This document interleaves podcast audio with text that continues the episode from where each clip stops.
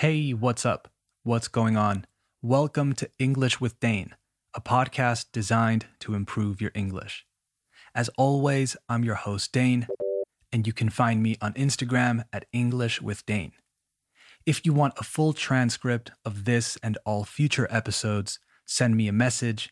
And if you don't use Instagram, send me an email at englishwithdane at gmail.com. Today's episode is about practical phrasal verbs with put. A listener wrote to me recently and asked me to do an episode about this, and you got to give the people what they want.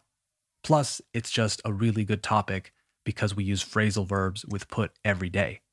I also have examples from movies or TV shows for each phrasal verb because I figured for a lot of people, movies and TV shows are the biggest portion of their exposure to English so I thought it would be kind of fun. Anyway, let's start the show. You are listening to the 36th episode of season two of English with Dane. Hit it.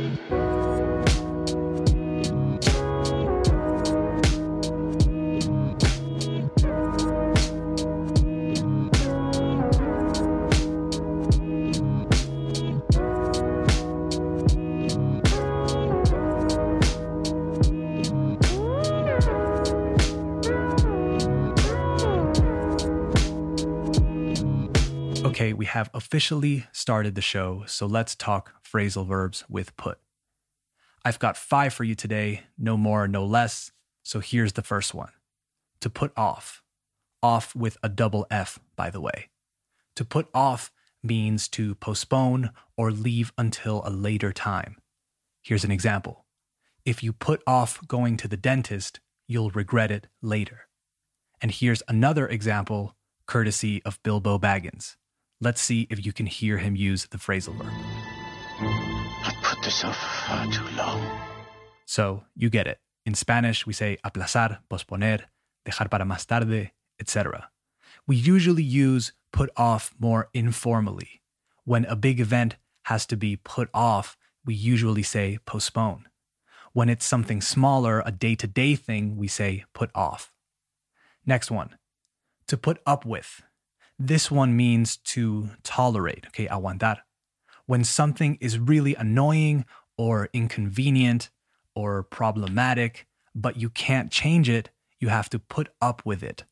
Thing, person, whatever. For example, I don't know how you put up with him. He's so annoying. Here's a cooler example from the movie The Departed, Infiltrados in Spanish. Listen for the phrasal verb. You accused me once. I put up with it. You accused me twice. I quit. All right, next one. To put away. To put away means to put something in its usual place. For example, please put the markers away when you've finished, or please put them away when you've finished. Guardar in Spanish. This is the most common way to say devolver algo a su sitio, and I think we use it every day, so it's a really good one to learn. Here's a clip from Guardians of the Galaxy where Quill uses this phrasal verb when talking to Groot. All right, Guardians, don't forget this might be dangerous, so let's put on our mean faces.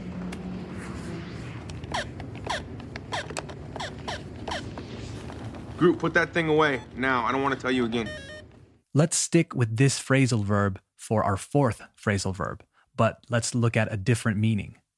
If you're watching a movie about detectives and criminals and investigations, you might hear this phrasal verb used in a different context, and I just wanted to explain it really quickly in case you hear it and get confused. You might hear someone say, they put him away, but you can't guardar una persona, so what does it mean? It means to send someone to prison or a mental institution, like in this next example from the movie American Beauty. He was just like gone.